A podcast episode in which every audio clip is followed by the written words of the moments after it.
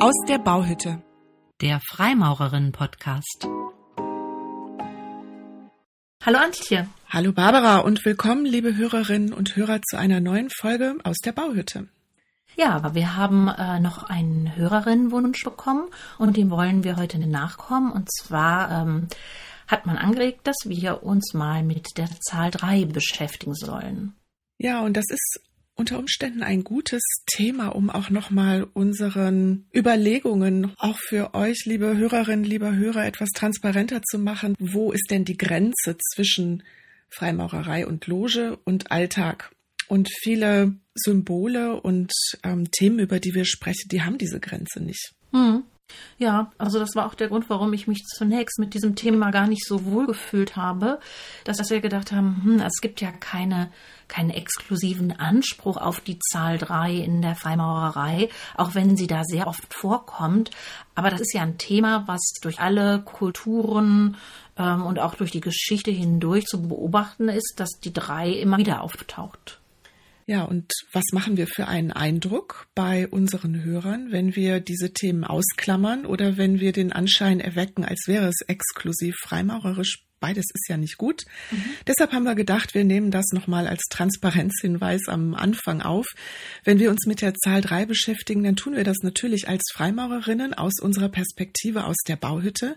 Das bedeutet aber nicht, dass die Zahl drei in der Freimaurerei jetzt ganz exklusive ähm, Bedeutungen hätte, die sich komplett vom Rest unseres Lebens abgrenzen lassen. Mhm. Deshalb ähm, schauen wir zunächst auch mal auf die Zahl 3 im kulturellen Kontext und gehen dann im zweiten Teil unseres Podcasts vielleicht eher auf die Bedeutung für unsere Loge ein. Ja, wir haben ähm, gebrainstormt und uns überlegt, wo wir die Zahl drei überall finden. Und wir haben sehr, sehr viele verschiedene Stellen gefunden, mhm. wo uns drei begegnet. Das fängt schon an mit den Redensarten. Ne? Aller guten Dinge sind drei. Mhm. Oder ewig um drei Tage. Oder es werden drei Kreuze geschlagen. Mhm. Auf jeden Fall, ähm, bei all diesen Redensarten, die uns da eingefallen ist, ist uns aufgefallen, dass das eigentlich positiv konnotiert ist. Mhm. Auch in Märchen oder in der Literatur, wo das vorkommt, ist die Dreiheit eigentlich immer was Gutes, was Positives an die drei guten Feen zum Beispiel gehängt oder ähnliche Dinge. Ja, und ähm, die Zahl drei ist ja auch, wenn wir jetzt an Götter und Religionen denken, gibt es die Zahl drei bei weitem nicht nur im Christentum, sondern ähm, die Dreiheit von Göttern findet man auch äh, woanders als Symbol für eine allumfassende Göttlichkeit. Ähm, beispielsweise im Hinduismus gibt es mhm. ja auch die Dreiheit von Brahma, Vishnu und Shiva. Mhm. Ja, und wenn wir ähm, an die Musik denken, dann finden wir in der ähm, abendländischen Harmonik die drei auch immer wieder. Also zum Beispiel den Dreiklang ähm, und dieses Ordnen von Tönen ähm, in einer harmonischen Ordnung, da taucht eben auch immer wieder die Zahl drei auf, die Terz. Wie kommt es denn, dass die drei so häufig überall auftaucht? Ja, ähm, wenn wir uns das so psychologisch, biologisch mal anschauen, dann äh, gibt es ähm, laut Journal of Experimental Psychology eine Studie, die sagt, Menschen neigen dazu, sich Dinge immer in Dreiergruppen zu merken. Das ist auch als äh, Dreierregel bekannt und das wird ja auch total häufig eingesetzt, zum Beispiel in der Werbung, im Marketing, um Botschaften einprägsamer zu machen. Ich sag nur Schokolade, Überraschung und was zu naschen, oder wie war das? Ja, so genau. Ähnlich, ne? Mhm. Oder quadratisch praktisch gut. Und das funktioniert gut, ne? Auf jeden Fall. Ähm, Vielleicht hängt das auch damit zusammen, dass diese Dreiheit uns im Alltag ganz selbstverständlich begegnet, wenn wir an so zum Beispiel die Lebensphasen des Menschen denken, Kindheit, Erwachsensein, Alter oder auch Geburt, Leben und Tod. Das hat ja direkt mit uns zu tun. Ja, ähm, das wäre ein die Annahme, dass uns die drei aus diesem grundlegenden ähm, biologischen Gegebenheiten so vertraut ist, dass wir sie gerne überall wiedererkennen? Es könnte sein, es ist auf jeden Fall so, dass äh, diese Dreizahl in der Biologie ganz häufig auftaucht. Mhm. Zum Beispiel ähm, im Auge die drei Zapfen der Farbwahrnehmung, rot, gelb, blau. Und gerade die Farbwahrnehmung war ja ein ganz, ganz wichtiger evolutiver Schritt in der Menschwerdung, die ähm, viele Dinge, die wir heute selbstverständlich ähm, machen, erst möglich gemacht haben. Mhm. Und genauso, wenn wir auf die embryonale Entwicklung beim Menschen gucken, dann haben wir dort auch die drei Keimblätter, Entoderm, Mesoderm und Ektoderm, aus dem sich alle Gewebe im Laufe der Schwangerschaft entwickeln. Also auch da ähm, ist die drei offensichtlich vertreten. Mhm. Ein wiederkehrendes Prinzip. Wir haben sie auch in der Physik. Mhm. Ähm, auch bei Elementarteilchen gibt es ähm, Dreiheiten. Es gibt die Drei-Finger-Regel und so weiter. Also wir finden das in sehr vielen verschiedenen Bereichen immer wieder drei. Mhm. Mhm. Genau, jetzt ist natürlich die Frage, äh, finden wir nur die drei oder würden wir genauso viele Dinge finden, wenn wir uns andere Zahlen genauer anschauen würden. Ähm, sprich, ist die drei so ein universelles Symbol der Menschheit oder ist das wie mit der Henne und dem Ei, dass ähm, äh, weil die drei so oft auftaucht, interpretieren wir das so, dass das ein universelles äh, Symbol ist? Ich kann das gar nicht beantworten, aber wenn ich darüber nachdenke, dann komme ich zu dem Schluss, eigentlich ist es ja egal. Wo die Henne und wo das Ei ist, ganz offensichtlich ist die drei für uns eine relevante Zahl, ähm, wo wir als Menschen auch drauf ansprechen, also auch psychisch drauf ansprechen. Das ist einprägsam, wir hören das gerne. Ähm, da hatten wir das mit den drei Klängen. Oder auch wenn wir auf, die, auf den Raum gucken. Das sind mhm. ja auch drei Richtungen, ne? nach, äh, nach vorne, zur Seite, nach oben. Also die drei Achsen eines Raumes. Das ist ja unsere Alltagserfahrung. Also mhm. das, wo, worin wir uns täglich bewegen in unserem Leben, ist auch durch die drei geprägt. Die, die vierte Komponente, die Zeit, den nehmen wir ja gar nicht so wahr. Da haben wir eben keinen Sinn dafür, dass das vergeht in dem mhm. Moment. Das ist also auch nochmal ein, ähm, Alltagsphänomen, wo wir immer wieder diese drei auch erleben. Und vielleicht ähm, ist es einfach so am Ende, dass sie so ubiquitär ist für uns als Menschen in unserem Leben, dass sie einfach funktioniert und dass wir darauf anspringen.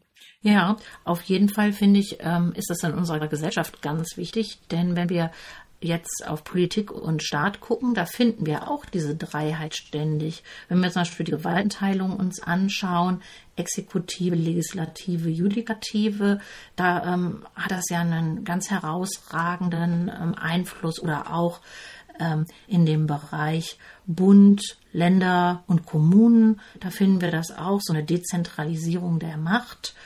Ähm, also da im Zusammenhang mit unserer Demokratie taucht es auch ständig auf. Ja, und das finde ich ein ganz interessantes, ähm, ein ganz interessantes Ding, um sich das mal näher anzuschauen. Also warum sind es denn drei? Warum ist denn drei an so einer Stelle eine gute Zahl, eine relevante Zahl? Wenn wir an die früheren feudalen Systeme ähm, uns erinnern, dann war es ja so, da gab es einen Herrscher, der mhm. hat bestimmt, ähm, was gemacht wird, was nicht gemacht wird, was richtig war und was falsch war. Wenn wir jetzt ein Staatsgebilde hätten, auf, was auf zwei Säulen ruht, dann ist das konfrontativ. Mhm. Dann habe ich die eine Säule gegen die andere Säule. Wir haben drei und wir sind ja auch nicht das einzig demokratische Land, ähm, was diese Dreiteilung der Gewalten hat. Und da scheint ja was zu passieren. Also von der 2 zur 3, da gibt es auf einmal eine stabilere Balance mhm. als in der Konfrontation zwischen zwei ähm, Säulen, nennen wir sie mal an der Stelle. Das ist ja im Sinne der Gewaltenteilung genau das, was wir wünschen, dass wir ähm, drei starke Säulen haben, die aber in einem Miteinander ein Gleichgewicht finden. Ja, das erinnert mich jetzt spontan an dieses Dreibein, ne? also der stabile Schemel, ja, der steht nur auf drei Beinen. Aber auch wenn wir uns das angucken in so einer kleinsten Gruppe, die ja aus drei Menschen besteht, ist es also möglich, eine absolute Mehrheit zu bilden der Aussagen und ähm, äh, dann kann ich etwas entscheiden. Wenn ich nur in diesem Konfrontativen bleibe, dann habe ich immer eine Pattsituation. Genau, es ist die kleinste Gruppe, bei der es eine Mehrheit gibt. Das mhm. ist ja auch jetzt als demokratisches Prinzip ist es auch eine interessante Zahl dann die die drei. Ne? Wie ist wie ist es denn in den Logen? Ja, also ähm, jetzt bezogen auf äh, Entscheidungsfindung oder äh, grundsätzlich? Was meinst du da? Nö, ich dachte jetzt die Zahl drei ähm, in der Loge. Klar, als in der Entscheidungsfindung, wir sind ja in der Loge auch ein demokratisch organisierter Verein. Mhm. Ja, wir sind im Vereinsregister registriert. Wir haben eine Satzung, die natürlich auf den demokratischen Prinzipien beruht. Ähm, es sind Aufgaben verteilt auf verschiedene Schultern in der Loge. Ähm, das meinte ich aber nicht, sondern mhm. ich habe jetzt äh, wollte jetzt mal überschwenken mhm. in Richtung auf die Bedeutung der Zahl 3 in der Freimaurerei? Ja, wenn ich äh, mir da in, in, der freimaurerischen Literatur was anschaue oder auch gucke, was ähm, so in Aufsätzen geschrieben wird, dann wird ganz oft äh, bei der 3 von der göttlichen oder der heiligen Zahl gesprochen. Ähm, und das wird eben auf, auf diese kulturelle äh, Dinge des Jahres- und Lebensbezuges auch ähm, bezogen, mhm. aber sehr oft steht da eben von Alters her. Mhm. Ähm, ist das schon so gegeben? Und das würde ich mit dir mal total gerne diskutieren, denn diese Begrifflichkeit von Alters her, weil es Tradition ist, die finde ich schwierig. Ja, das geht mir ganz genauso, weil das ja keine Erklärung beinhaltet. Mhm. Ich höre sowas auch, äh, wenn mir jemand sagt, ja, von Alters her ist das und das so, das ist ein Totschlagargument. Also es ist unbewiesen, kann sein, dass es so ist, kann sein, dass es nicht so ist, mhm. kann sein, dass es mal jemand erfunden hat und es seitdem so tradiert wird. Ich wüsste da gerne mehr dazu und ansonsten hätte ich gerne einen stärkeren Auftrag, mich hier und heute äh, mit der Bedeutung zu beschäftigen und darüber nachzudenken und zu schauen, wo ich denn damit hinkomme mit dem Nachdenken. Ja, denn nur weil immer schon irgendetwas so gemacht wird, heißt es ja lange noch nicht, dass es gut ist. Und ähm, wenn wir einfach so etwas feststellen, dann fordern wir uns ja nicht dazu auf, darüber nachzudenken. Und das ist ja eigentlich gerade das, was wir in der Loge machen wollen nämlich Dinge zu hinterfragen, darüber nachzudenken, uns Gedanken zu machen und dann eigene Erklärungen auch zu finden dafür. Ne? Von daher fände ich es auch sehr viel wichtiger, dass wir uns die drei ähm, dahingehend anschauen, was es denn heute für uns helfen könnte und diese magischen Bedeutungen, die der drei zuschrieben werden, vielleicht eher hinten anzustellen. Also ich finde das immer interessant, wenn es solche Dinge gibt aus der Vergangenheit. Also beispielsweise, ähm, wenn man recherchiert nach der Zahl drei, auch im Kontext zur Freimaurerei, dann findet man auch so verschiedene Verweise ähm, auf die Pythagoreer, die in mhm. ihrer Schule die drei als Symbol für Gerechtigkeit verwendet haben. Ähm, das finde ich interessant. Mhm. Ich habe immer bin immer etwas vorsichtig, wenn wir dann direkt überleiten und sagen, ja, und deshalb gucken wir uns jetzt auch ähm, in der Loge, in der Geometrie von Symbolen, Dreieck, Winkelmaß, das ist ja genau wie bei den Pythagoreern die Zahl drei als Symbol für Gerechtigkeit, finde ich schwierig, weil ich sehe den Zusammenhang, der ist nicht bewiesen. Der kann sein, dass es den gibt, kann nicht sein. Ähm, ich glaube, man tut sich keinen Gefallen, unhinterfragt Lösungsangebote mhm. aus der Vergangenheit zu übernehmen. Gut wäre es, wenn wir auch heute schauen, ähm, was wir denn selber denken können dazu, mhm. denn wir sind ja als freie Frauen in der Freimaurerei, um selber zu denken. Mhm.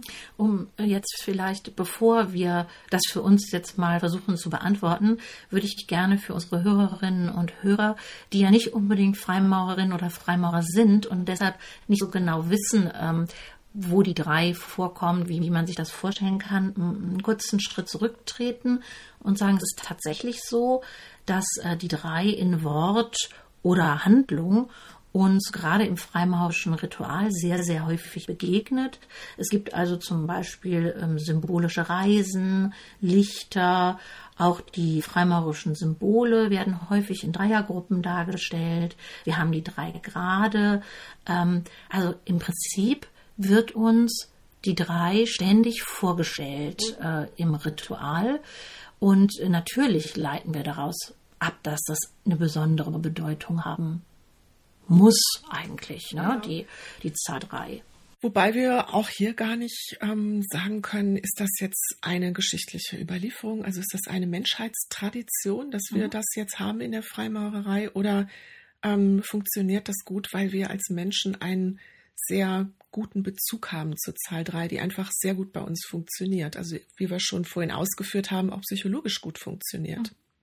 Ja, also in dieser Hinsicht kann das durchaus sein. Ähm, wir haben ja die Freimaurerei an anderer Stelle schon mal als äh, Einübungsethik beschrieben.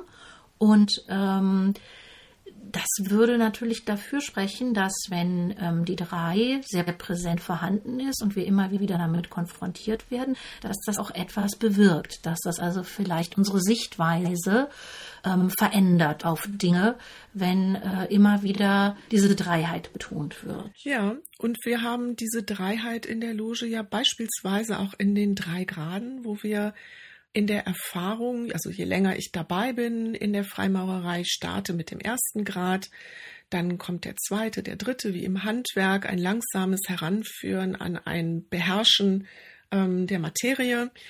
Und dann fangen wir eben an bei uns selbst mhm. mit dem Ich, mit dem der Selbsterkenntnis.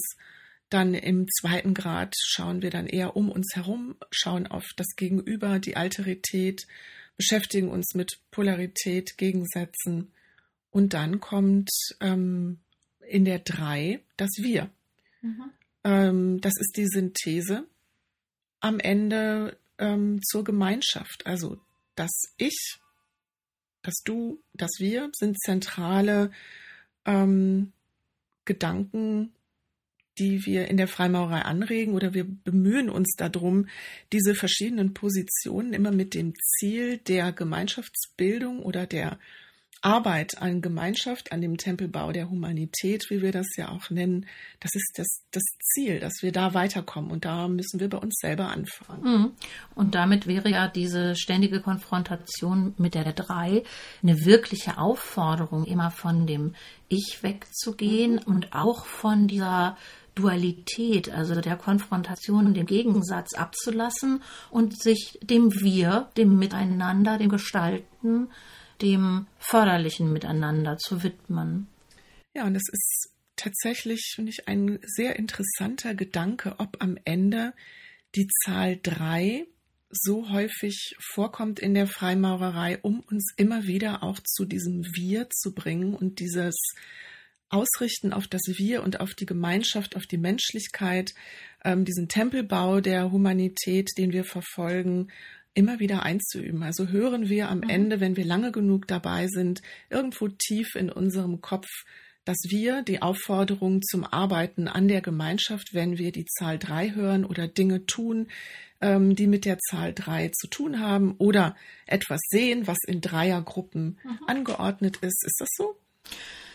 Also zumindest finde ich, dass die drei ja so einen dritten Bezugspunkt gibt und damit spannt die Zahl drei dann so einen Möglichkeitenraum auf, der bei der zwei, also wenn wir die Dualität haben, noch nicht vorhanden ist. Absolut. Und die, man, es ist ja schon so ein philosophisches Prinzip auch. Ähm, da ist die Dreiheit ja auch schon ein wichtiges Prinzip. Ähm, da gibt es die These, das ist die Eins, ne, die mhm. Antithese, die Zwei und erst dadurch wird eine Synthese mit der Drei möglich. Und wenn wir wegkommen von der Eigensicht, Eigenschau, also uns selber überwinden, unsere eigenen Bedürfnisse zurückstellen können, dann gibt es die Konfrontation mit dem Gegenüber. Das ist aber unter Umständen eben tatsächlich eine Konfrontation mhm. im Sinne von Polaritäten, die sich vielleicht auch nicht so richtig gut annähern können. Aber in dreien wird das möglich. Also wir haben zu dritt ähm, eine Betonung auf dem Wir und sind in der Lage, genau wie wir es bei den, bei der Gewaltenteilung im, in der demokratischen Verfasstheit gesehen haben, etwas auszuhandeln und mhm. auf dem Feld, was die Positionen dieser drei Individuen, Gesellschaften, was auch immer es jetzt ist, ähm, diese, dieser Raum, der aufgespannt wird, in dem kann man sich bewegen. Mhm. Und das ist dann eigentlich genau das, was wir wieder bezeichnen als Übungsfeld in, in unserer Loge, dass wir nämlich genau dazu aufgefordert werden, uns an dieser Gemeinschaft, dem Aushandeln, dem Kompromissfinden zu beteiligen und ähm, ja, das ist vielleicht eben auch ein Grund, warum in der Freimaurerei die drei so betont wird. Mhm. Gefällt mir gut, mhm. der Gedanke. Mhm. Ja, in diesem Sinne würde ich sagen, machen wir für heute Schluss. Wir freuen uns sehr, wenn ihr uns äh, weitere Anregungen schickt, worüber wir sprechen könnten. Ähm, und bis dahin sagen wir Tschüss, eure Barbara und Antje. Und wir freuen uns, wenn ihr uns auch eine Bewertung dalasst ähm, bei Apple Podcasts, bei Spotify und empfehlt uns gerne weiter. Bis bald. Tschüss. Tschüss.